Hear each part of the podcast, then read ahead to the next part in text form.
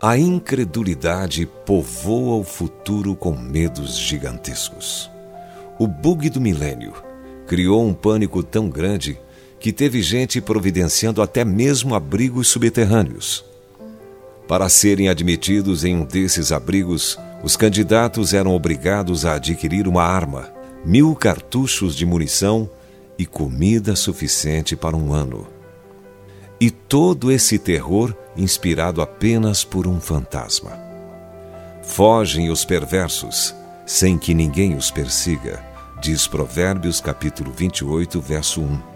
Mas Deus garante segurança para aqueles que o amam. Ele tem o nosso futuro em suas mãos. Os incrédulos vivem sob a sombra permanente da incerteza e da ansiedade.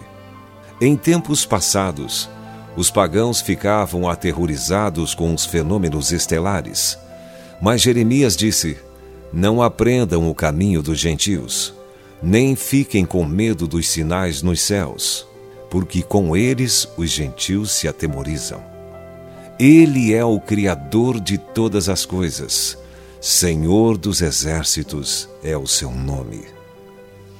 A expressão não temas e suas variações é uma frase especial da Bíblia e ocorre aproximadamente 66 vezes. Entretanto, por mais de 500 vezes, a Bíblia trata com o medo de maneira positiva.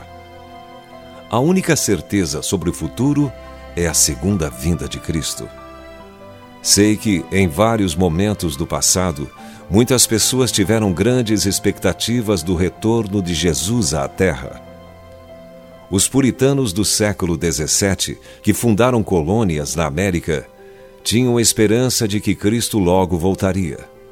E grandes homens como Milton e Newton compartilhavam o mesmo sentimento. Na verdade, essa era a esperança que sustentava os primeiros cristãos. No entanto, os erros e as perguntas não diminuem o fato de que ele está voltando. Os sinais estão em todos os lugares. Espere por ele.